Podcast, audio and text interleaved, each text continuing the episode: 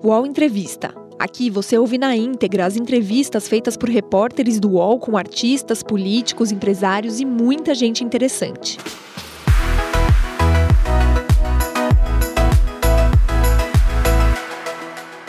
Olá, bom dia a todos e todas. Meu nome é Leonardo Sakamoto, sou colunista aqui do portal UOL e hoje, aqui no UOL Entrevista, é, conversaremos com o advogado Rodrigo Tacla Duran. O advogado Rodrigo Tacla Duran trabalhou para várias empreiteiras que foram investigadas pela Operação Lava Jato, como Odebrecht, UTC e Mendes Júnior. Ele se tornou réu sob acusação de lavagem de dinheiro e foi alvo de mandado de prisão. Chegou a ser detido em 2016 na Espanha, mas foi solto três meses depois. Um pedido de extradição foi rejeitado, já que ele também possui cidadania espanhola. Duran passou a fazer acusações contra autoridades da Lava Jato, como o ex-juiz Sérgio Moro. Ele diz que foi extorquido ao negociar um acordo de colaboração em Curitiba. Nas redes sociais, o advogado costuma publicar críticas a Sérgio Moro e ao deputado caçado Deltan Dallagnol. Em março deste ano, o advogado entregou à Justiça gravações contra o senador. No All Entrevista de hoje, ele fala sobre o seu futuro jurídico e também sobre seus questionamentos em relação ao Lava Jato. Para me acompanhar, para a gente poder fazer junto essa conversa com o Rodrigo Tacla Duran, eu tenho aqui comigo Chico Alves. Bom dia, Chico. Bom dia, Sakamoto. Bom dia, Jamil. Bom dia, Rodrigo. E bom dia, bom dia. direto de Coimbra, em Portugal. Bom dia, Jamil. Bom dia, Léo. Bom dia, Chico. Bom dia, Rodrigo. Rodrigo, muito obrigado por ter aceitado vir conversar com a gente aqui, bater um papo no UOL Entrevista nesta manhã de quinta-feira, que inclusive está tendo neste momento o julgamento da chapa Bolsonaro Braga Neto no Tribunal Superior Eleitoral. E aí até para o pessoal da produção até pediu para que a gente começar, na verdade, perguntando, né, contextualizando, né, é, você ficou famoso exatamente por conta das denúncias né, contra o, o ex-ministro Sérgio Moro, a Lava Jato. Né? É, a Lava Jato incorreu em crimes como extorsão, membros da Lava Jato incorreram efetivamente em crimes como extorsão de dinheiro. Você pediram dinheiro para você para, para ficar em silêncio? Bom, bom dia, bom dia a todos. Bom, Sakamoto, o, o, que ocorre, o que ocorreu foi o seguinte: não foi, não, não aconteceu só comigo, não é? Existem outras, existem delações feitas pelo pelo próprio Vinícius Claret, pelo Cláudio Barbosa, Dario Messer, de taxas de proteção que eram cobradas é, já há muito tempo, né, ao longo dos anos. Isso era uma prática que vinha acontecendo ali. E comigo não foi diferente. Sempre através de intermediários, advogados, que é, é, é, essa, essa aproximação acontecia e, claro, com a ameaça de que se você não pagasse, você sofre as consequências, quais sejam de ser preso, de ser perseguido e assim por diante, como aconteceu comigo ao não aceitar. Mas, e Tacla, desculpa, desculpa, desculpa até interromper, mas é só para a gente compreender melhor. Esse pedido de dinheiro, esse pedido de propina veio de quem, exatamente? De advogados no, que, que sempre tiveram próximo. No, no, caso, no, no meu caso foi do Dr. Carlos Coloto e Marlos Arnes, em distintos momentos. E no caso, no caso do, do, do sempre com a desculpa do, da questão da aproximação para tratar de acordo, etc., mas com a ameaça presente, não é? De que se você não faz o acordo, se você não paga, se é isso aqui, você acaba sendo preso ou perseguido. E no caso do, do, dos outros, no caso dos outros delatores que eu mencionei, até mesmo do, do, do VU, é, o VU também sofreu esse tipo de problema. É, e também, e antes já, ele participava da, da operação, dessa questão da taxa de proteção que vinha sendo paga há alguns anos, desde o tempo do Banestado. Ô, Rodrigo, e o só ainda nesse capítulo da, de recapitular, né? O intermediário dessa proposta falou que Deltan Dallagnol e Sérgio Moro estavam sabendo, estavam envolvidos nessa, nessa taxa de proteção. Tinham a ver com essa taxa de proteção, é isso? veja bem, se, ele, se eles, o que, o que eles falavam é que, tava, que havia uma forma de resolver essa questão por essa via. É, se eles estavam vendendo com autorização deles ou não, é uma questão que tem que ser investigada. O fato Mas da, citaram o nome? Como? Citaram o nome, os nomes dos dois? O Zucoloto citou o nome dos dois? Sim, as mensagens foram entregues à CPMI, inclusive isso daí foi também entregue à, à Polícia Federal, e está sob investigação, inclusive, atualmente. É, e, e, é isso mesmo. Há mensagens ali que ele diz que vão falar com o DD para aliviar. Né? para aliviar, é... as aliviar, aliviar as condições do acordo, caso fosse pago. Rodrigo, numa entrevista que a gente fez ainda em 2019, você chegou a dizer, inclusive, que. Jamil, além, mas além. É, é, essas perícias foram entregues tal, é, já, já por mais de uma mais de uma oportunidade e nunca de fato chegaram a ser investigados, né? Esses, fatos sempre foram levados no, no âmbito de procedimento investigatório criminal, PIC, né? dentro do próprio Ministério Público e nunca foi aberto inquérito, as partes ouvidas, enfim, uma investigação como se deve ser feita. E foram arquivados sobre é, os motivos que é, não, não tem fundamento, é mentiroso, enfim, mas só para deixar claro para vocês e para quem está nos ouvindo, que além da, da perícia e, e esses elementos que já são conhecidos, existem outros elementos que corroboram essa questão, que, assim que possível, serão entregues e complementados na investigação. É, existem algumas tratativas que estão em andamento, que é a questão da cooperação, para que eu possa comparecer, tanto na Câmara como na, na Polícia Federal, enfim, as, perante as autoridades brasileiras que vão, estão levando o caso é, adiante, e isso eu vou fazer é, assim que possível, assim que viabilizado. E eu creio que é por isso a quantidade de obstáculos que são colocados a cada dia para que eu não possa comparecer ou para inviabilizar que eu, que eu realize a, a juntada e os esclarecimentos necessários. Rodrigo, aproveitando justamente que você tocou nessa questão do, do, da ida ao Brasil, já tem data, já tem algo estabelecido como é, uma previsão de que isso possa, possa acontecer nas próximas semanas? Pai Jamil, na, na semana passada o Ministério determinou que fossem traduzidos os documentos isso, evidentemente, você, você conhece, você trata muito de matéria desse tipo, de cooperação internacional. Evidentemente, isso, isso tem, um, tem uma, uma tramitação, enfim, que é, que é a, a tradução, encaminhar de autoridade central para outro país. Isso demanda um certo tempo, é uma burocracia. Quando chega aqui, tem a burocracia interna. Mas eu espero que isso aí, é, como já foi determinada a tradução, eu espero que isso esteja pronto o quanto antes possível. A mim, eu, isso, chegando, isso, isso sendo tramitado, uma coisa eu posso dizer por mim, uma vez tramitado, é, eu, eu, recebendo aqui a comunicação formal das autoridades espanholas, eu vou imediatamente. E qual é o obstáculo em termos eh, legais hoje para você ir ao Brasil? Por que, que precisa ser aguardado, traduzido? O que, que ele te dá que você não poderia fazer? O que aconteceria contigo se você, se você embarcasse hoje para o Brasil, por exemplo? Porque, porque é, o, o, o, mais interessante é que o Sérgio Moro continua se beneficiando, para não ser devidamente investigado, de uma decisão dele mesmo, uma decisão que é, é evidentemente, na época, esdrúxula, porque ele, ele cindiu a ação penal e, e transferiu parte da ação penal para a Espanha. Então ele ficou me processando no Brasil e, e na Espanha pelos mesmos fatos. Então agora que o ministro Toffoli anulou as provas e, e, o Supremo Tribunal anulou as provas e, e, enfim houve uma série de decisões é, recentes, essas decisões têm que ser comunicadas à Espanha. E é o que está acontecendo nesse momento, porque eu, vim, eu vinha e estou ainda sendo processado no, na, pelos mesmos fatos no Brasil, cujas provas foram anuladas. Rodrigo, Rodrigo é, deixa, é, o, o, caso as provas sejam é, avaliadas pelo Supremo Tribunal Federal, que como agora ministro Sérgio Moro, ex-ministro Sérgio Moro, ex-juiz Sérgio Moro, agora ele é senador da República, né, tem foro privilegiado.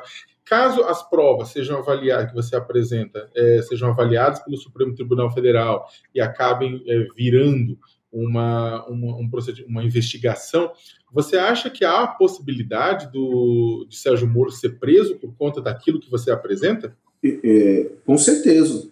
Não só pelo que eu apresento, mas pelo conjunto da obra que já é público, não é? É, a Porta Giratória, Álvares Marçal, enfim.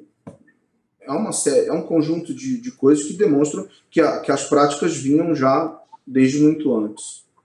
Eu, quando muito digo que é, eu tive, foram interlocutores que fizeram. Se eles venderam o que eles podiam entregar, se eles, se eles, se eles entre, entre, entre, podiam entregar o que eles venderam, é, evidentemente isso, isso atinge o Sérgio Moro. Porém, isso tem que ser investigado. Agora, Rodrigo, na, naquela entrevista que nós fizemos ainda em 2019, é, você chegou a dizer que uma parcela você pagou. É, por que, por que, que se interrompeu o pagamento? Como é que aconteceu isso? Eu não me lembro se você pudesse é, recapitular, recapitular um pouco disso, mas por que, que fez o pagamento e depois parou? O que, que aconteceu? O que, que você entendeu daquele, daquela movimentação para optar por parar de pagar? Porque, primeiro, é, não havia, não tinha segurança de que, de fato, iriam, iriam parar com o que estavam fazendo. Houveram algumas movimentações que é, me, me, levaram a deduzir isso. E quando eu confrontei, é, depois do, do pagamento, é, as coisas que falaram de fato não, é, não vinham acontecendo, continuavam pressionando por mais dinheiro, etc. E aí eu rompi. É, Rodrigo, mais essa... pagar. É, é, é, isso é uma chantagem. É um jogo de extorsão, de chantagem. Isso nunca para. Tanto que as pessoas aí, o Vinícius Claret, o Messi, relataram que pagaram isso por anos. Desde 2012, 13, se não me falha a memória. São, é uma década hoje. Tudo bem que parou em 16, 17, mas são 5, 6 anos pagando. Então é, é, um, é uma coisa que não tem fim. Por isso que eu resolvi dar um fim. Porque eu tentei de várias maneiras. Eu, eu na situação que eu que estava ali naquele momento, não tinha por que, eu não, não tinha por que fazer um acordo de delação, e nem tenho por quê, porque eu não tenho crime a delatar. Eu era advogado da empresa, eles queriam informação de, uma empresa, da de algumas empresas, e queriam me pressionar para isso como advogado. E eu não, não aceitei, e não ia fazer acordo e vieram as, as, as intimidações e as ameaças de prisão, etc. Para vocês terem ideia, o meu caso nunca teve um inquérito policial. Isso nunca foi para a Polícia Federal investigar. Isso sempre foi feito dentro do, do, do Ministério Público. Então, o doutor Robertson Possobon, ele quer, que fez para me perseguir, chama o Ricardo Pessoa pra, e manda ele fazer um depoimento, dois anos depois da delação dele, no escritório da, da UTC, sem nenhuma autoridade policial ou do Ministério Público, só com o advogado dele, para dizer que eu ia na garagem dele, da UTC, pegar ou entregar dinheiro. Só que aí pergunta, não tem prova de testemunha, não tem câmera, não tem controle da garagem, não checaram se meu telefone celular esteve lá algum dia, porque nunca esteve. E é em base a isso que eles me acusam. Ou seja, premeditadamente, o membro do Ministério Público, que, tá, que foi inclusive representado pelo deputado, pelo deputado Paulo Pimenta, pelo deputado Vadir, Paulo Teixeira, na ocasião da CPMI, um desses procuradores chama um delator que, no jargão jurídico, vocês vão entender já arregado, ou seja, ou você faz o que a gente quer, ou você também vai preso, volta para onde estava, que essas foram as condições, e eu sei porque eu era advogado dele, porque ele me disse. Então ele vai lá, ele é obrigado a fazer um depoimento, me comprometendo sem qualquer prova. Isso é o que aconteceu. Isso está dentro dessa estrutura que vocês estão me perguntando. Como é que era feito? Então, eles fizeram isso. Quando, quando eu não aceito, eles vão e criam uma situação que agora é pública, através do, do delator, do, do, deputado Tony Garcia, eles criam uma outra situação com o ex-governador Beto Richa.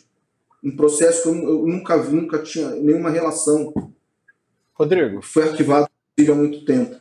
Rodrigo, nessa, nessa estrutura que você citou, então, estavam é, lá naquele momento mais crítico, mais crucial da Lava Jato, estavam ali é, MPF, estavam juntos, MPF, o, a, o juiz, né, Sérgio Moro, e alguns advogados, é isso? Que estavam de, de um lado que, e tentavam, que é, é, ofereciam essa, essa, esse benefício de que as pessoas não seriam processadas, não seriam chamadas à justiça no, no, em Curitiba, se, em troca de pagamento, era isso?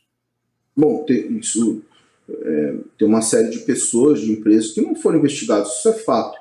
A, a, é, a questão do, do, conluio entre os juízes e os procuradores hoje é público, ninguém tem dúvida disso. É, dessa irregularidade aconteceu. E, e, e, a manipulação dos processos estão aí. Veja bem, Chico, ah, é, vamos investigar a corrupção. Eu não estou dizendo que não tinha corrupção ou não. Tem, existe. É, a questão é que muita coisa, e a maioria se comprovou, que eram questões eleitorais, foram a justiça eleitoral. Outras não eram crimes. Outras são. Só que tem que ser investigado, tem que ser devidamente processado. Uma pessoa, é o mesmo que você, eu sou delator, ele pediu para eu fazer um depoimento contra você desse tipo, que eu ia na garagem dar o UOL te dar dinheiro. Não tem nada, na, não tem na vídeo na, na garagem, não tem nada. Ah, porque ele me pagou. Claro que ele me pagou, eu fui advogado dele.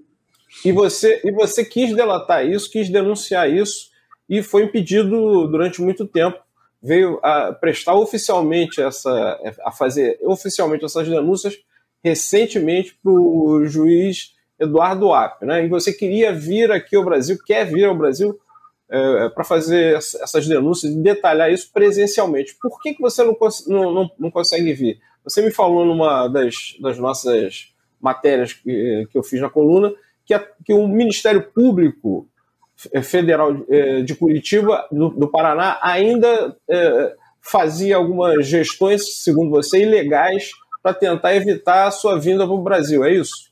Sim, é, a questão do, do, Bom, o que aconteceu ontem, por exemplo, eles estão querendo dar trâmite na ação penal, ainda que seja para transitar em julgado a exceção de suspeição que eu entrei contra o Sérgio Moro. Veja bem, a, a, a, sequer a reclamação no, no, no, Supremo Tribunal transitou em julgado. Então, e, ao mesmo tempo eles já querem dar trâmite, por quê? Eles não querem que eu vou. Está, a, a questão da análise, da, a questão da determinação de que eu vou ao Brasil está determinada pelo ministro Toffoli nos autos desse processo, que não transitou em julgado e que está aguardando as medidas burocráticas que a gente comentou há pouco, para que possa ser implementada a ida. Ao mesmo tempo, eles já começam a, a, a intentar a, a, projetar um descumprimento da, da decisão para que eu não vá. Isso é de ontem.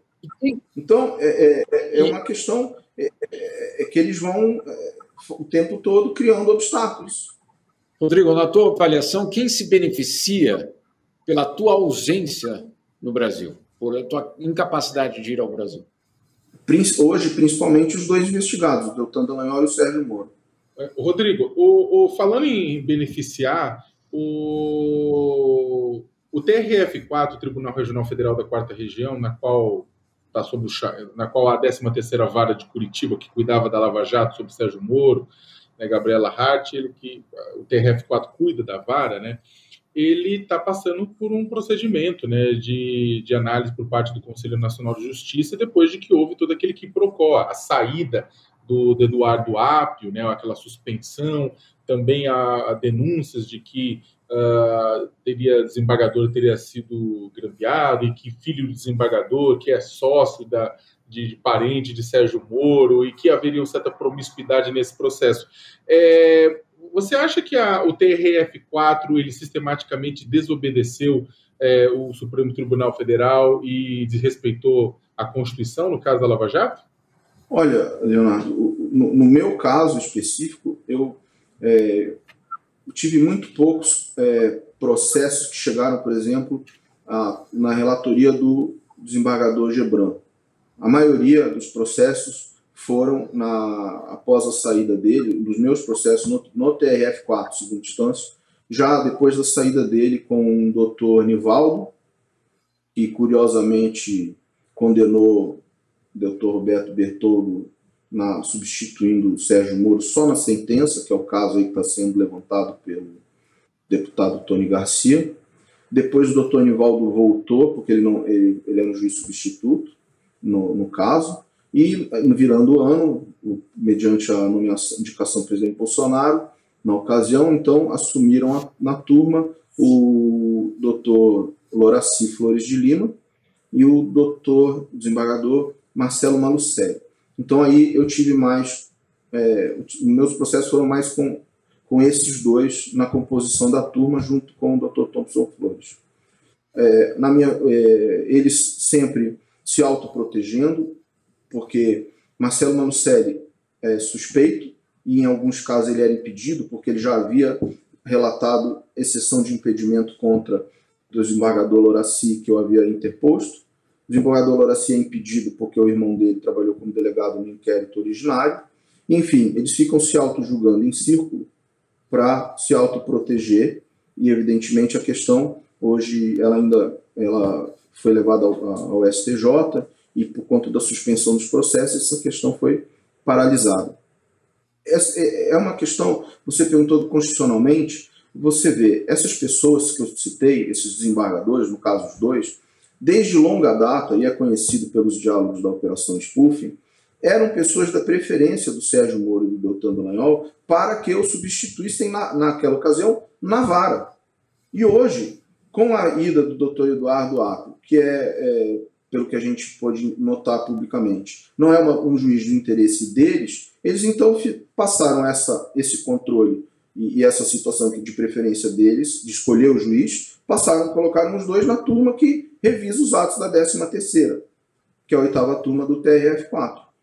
E, então é uma questão que desde a saída, e a gente não sabe até que ponto... Mas, mas Rodrigo, tipo, dizer... até para até poupar, até para facilitar um pouco, você considera que no, no seu caso o TRF4 foi parcial? Sim.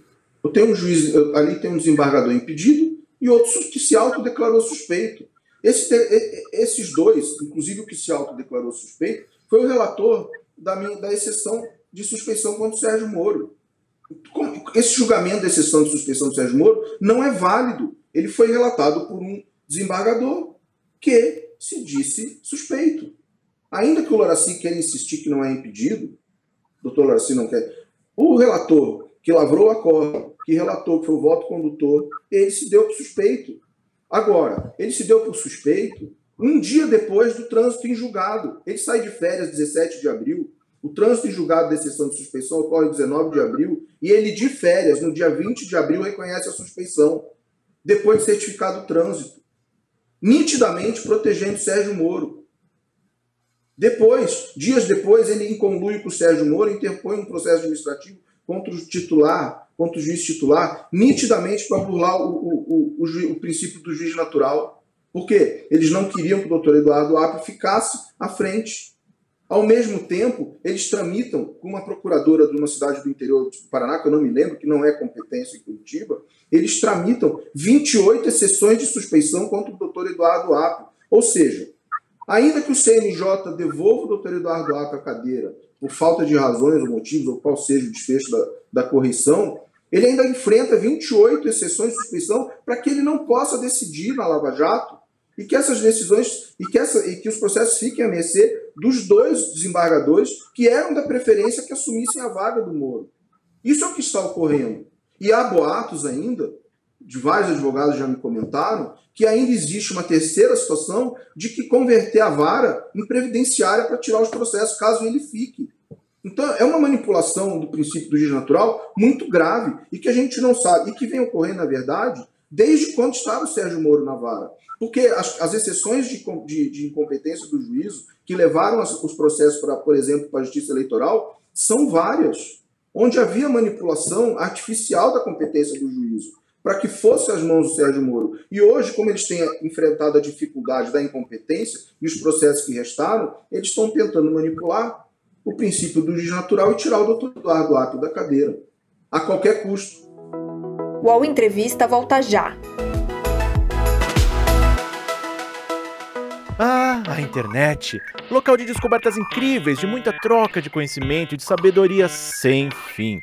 Política, haters, discussão, briga de fandons, as tretas. Poucas coisas ainda são capazes de fazer brilhar nossa luzinha interior.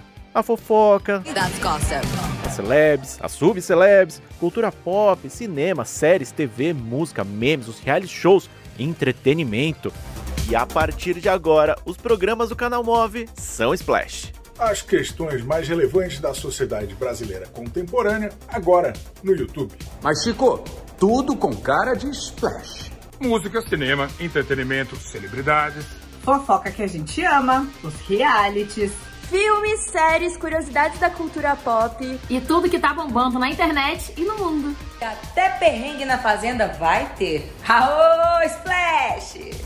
E tudo isso você também pode acompanhar nas outras redes sociais de Splash. Virou trend, virou thread, virou meme, virou Splash. Rodrigo, isso que você está nos relatando aí, é, a, além do que a gente é, constatou e que o STF também constatou na, dos excessos do, da época do Lava Jato, o mais que, que acho que deixa a gente mais perplexo é que, pelo que você está contando, as irregularidades e ilegalidades continuam até hoje no Tribunal de Revisão, no MPF e ah, tudo muito obscuro lá no, na, na Justiça de, do Paraná. Agora, o que eu queria te perguntar é o seguinte: você vindo, você disse ao Jamil que quem tem a temer, se você vier ao Brasil agora, são Sérgio Moro e Deltan Dallagnol. O que, que você pode trazer, vai trazer de novidades do que você ainda não falou naquela audiência com o doutor Apio? O que, que você vai trazer de novidades, de acusações aos dois, para que eles sejam os dois que têm a temer a sua vinda ao Brasil? Olha, Chico, eu, eu é, já morava fora do Brasil, quando, com, inclusive, quando, falei por telefone, minha última vez conversei com o Deltan foi por telefone, do meu telefone. Eu estava fora do Brasil, já morava fora, e ele, entre muitas é, ameaças, que tinha que voltar, que é foragido, vai ser preso, enfim, ele sabe como foi a conversa. É, eu disse a ele, antes de desligar, eu falei para ele o seguinte: falei, doutor, vamos ao processo. Ele, não, não, ele não queria ir ao processo. De todas as formas, tentou me convencer a fazer um acordo e me, e, e, e, e, tentando convencer a fazer, porque ele não queria ir ao processo. E eu desliguei o telefone, dizendo a ele: Nós vamos ao processo, doutor. Então, o, o que, que, isso quer dizer, é, Chico? Eu avisei ele que eu iria às últimas consequências. Ele sabe o que existe, ele sabe o que se passou. É, existem, além de tudo que já foi falado, demonstrado, existem outros documentos que comprovam o pagamento da taxa de proteção. Embora o doutor Antônio Augusto Figueiredo Basto, matéria do Jamil, muito bem ilustrada, demonstrou que ele mentiu para a Folha de São Paulo. É, o doutor Figueiredo Basto reconheceu que recebeu dinheiro do VU no escritório dele em Curitiba.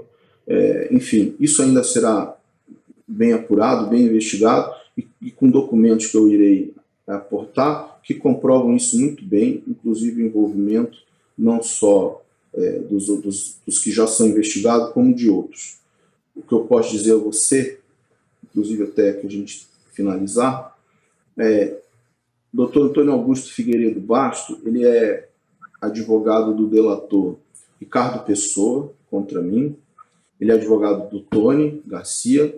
Ele é advogado do, dos primeiros delatores, Augusto Mendonça, Júlio Camargo. Ele é advogado do Pedro Barusco. Ele é advogado do. do é, como é que chama? Esse, são vários delatores, é, são tantos que eu realmente nem me lembro o nome. Até andei tweetando aí com o nome de alguns. Mas, enfim, é, ele tem até o direito de ser, eu acho que é o exercício da profissão, não havendo colidência, ele pode ser o, o advogado, que foram chanceladas por ele, tá certo? Havendo recebido dinheiro do vulgo, me incriminaram a pretexto de beneficiar e proteger essas pessoas de serem investigadas. E eu vou comprovar isso com documentos, porque eu tenho a prova de que foram pagos, não só por mim, como por outras pessoas. Rodrigo, é, eu vou levar o Brasil. Nossa, só para só um esclarecimento da pergunta do Jamil, Rodrigo, é, quando a gente está falando toda hora da, do pagamento da taxa de proteção, é, sobre quais, é, sobre que valores a gente está falando? Qual é o montante desse valor cobrado como taxa de proteção? 50 mil dólares por mês de cada, de cada pessoa. Então, é, você vê o Vu, Dario, é, Vinícius, uh, Cláudio. Se for só os 4, 5 aí, são 250 mil por mês por 5, 6 anos. Não é pouco dinheiro, não. Eu acho que, acho que apenas para concluir, eu queria te fazer uma pergunta mais geral.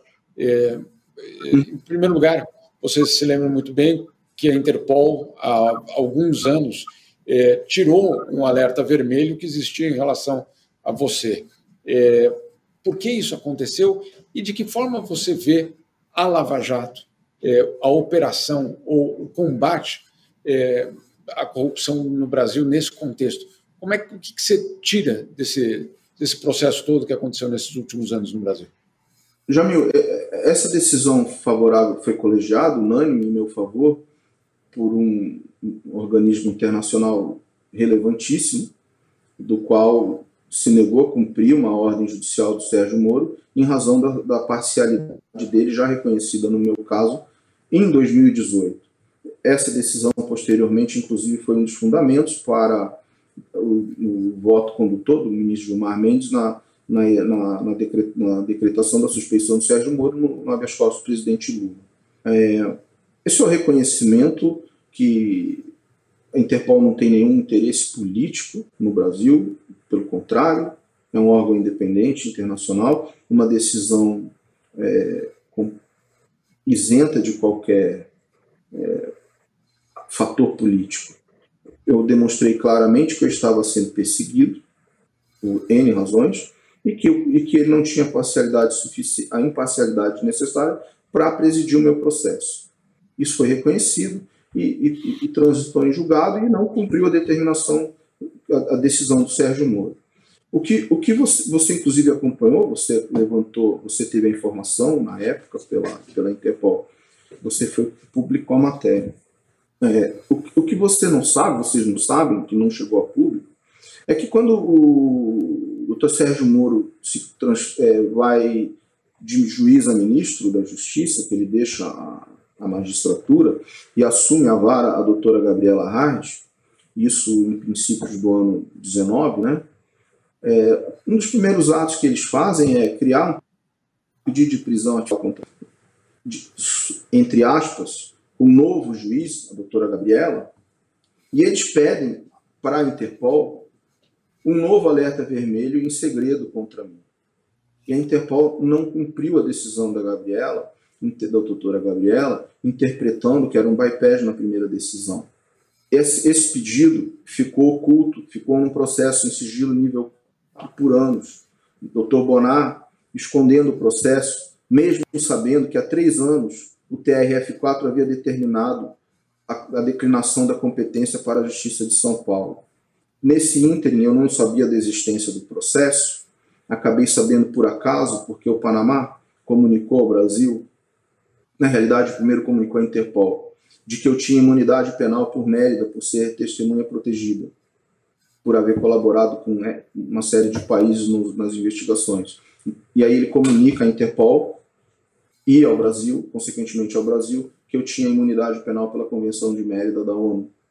E, e aí, como, como eu não vejo essa comunicação nos autos do pedido de prisão, onde havia sido revogado o alerta da Interpol, eu questiono o Dr. Bonar onde estavam as informações. Então elas estavam escondidas num processo que era sigiloso, onde havia esse pedido de prisão que a Interpol havia negado. Cumpri, apesar de ser outro juiz, da doutora Gabriela, porque ela entendia que o processo estava viciado ab início. Então, quando eu pressiono, o doutor Bonar simplesmente declina o processo ao São Paulo, como já deveria ter feito três anos antes. Enfim, é, a Interpol reconheceu que o processo tinha esses problemas, esses vícios, a falta de, de imparcialidade, tanto do Dr. Sérgio Moro como da doutora Gabriela Hart.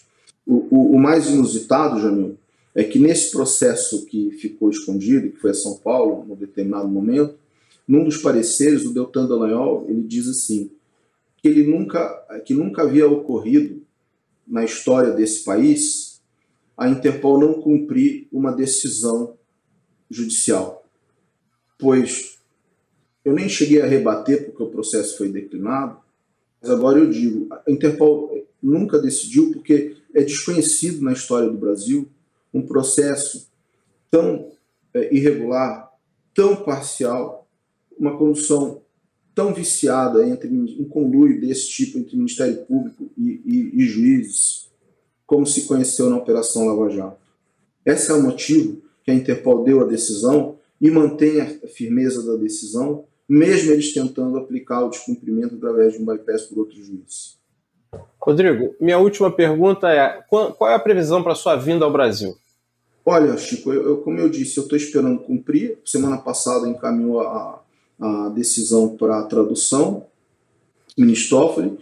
É, eu acredito que isso deve estar nos próximos dias traduzido, e eu acho que em uma, duas semanas deve estar sendo remetido para cá. E aqui chegando, eu vou. Isso vai ter que ser notificado para mim, é, aqui pelas autoridades espanholas, e aí tratada, eu imediatamente, assim que possível, já me encaminho. Desculpa. Eu espero que seja o mais rápido possível. É, eu, eu, vou encerrar a nossa conversa, né? Claro, agradecendo bastante você pela, pela disponibilidade, né? Mas eu, eu não tenho como não perguntar uma coisa. É só porque, Léo, que eu tenho, eu te contei, eu tenho um médico. É, não, sim, sim, mas de uma forma bem rápida, assim, só por uma coisa que, uma dúvida que circula, né? Principalmente ah. entre jornalistas que cobrem o tema, mas não faz parte exatamente da questão principal. Mas a, é, em todo esse processo, depois de tudo que aconteceu, em algum momento, ou ainda hoje, você tem medo de morrer por conta disso? Você tem medo de desaparecerem com você? Não, é isso não me passa pela. Morrer todo mundo vai um dia. Não vai ser por isso que. Muitas pessoas não aguentam a pressão, né? Ficaram doentes, tem pessoas, amigos que ficaram doentes, outras muito abaladas, né? Que não conseguem superar o problema. É, é uma mas a vida, a gente tem que aprender a lidar com os problemas, né? Eu não, não tenho medo disso, não. Se tivesse me encarado lá atrás. Bem, conversamos com o advogado Rodrigo Tacla Aliás, aliás tem finalizar, porque ameaçaram, me ameaçaram, ameaçaram minha família. E quem fez sabe. Recentemente, no processo de testemunha protegida, apareceu na, nos diálogos da spoofing comunicado pelas próprias autoridades americanas aos procuradores da Lava Jato que um delator deles estava fazendo as ameaças lá nos Estados Unidos quando eu morava lá. Eles não tomaram providência. Até hoje eu não sei se foi eles que mandaram, entre aspas, como a gente chama na, no jargão jurídico, o ganso, ou se era coisa dele mesmo. Enfim, não tive medo naquela ocasião, nem antes, não vai ser agora. Pode ameaçar, bater, o que eu disse aqui, eu vou ao Brasil, eu vou levar os documentos, vou explicar os documentos, assim que a justiça brasileira é, puder viabilizar para que eu compareça. Obrigado, Rodrigo. Bem, conversamos com o advogado Rodrigo Tacla Duran, né? Ele tem feito acusações contra autoridades da Lava Jato, como o ex-juiz Sérgio Moro e o ex-procurador Deltan Dallagnol, dizendo que foi extorquido para negociar um acordo de colaboração em Curitiba. Eu quero agradecer muitíssimo, além do, do Tacla Duran, agradecer ao Chico Alves, diretamente do Rio de Janeiro, por participar da entrevista. Obrigado, Chico.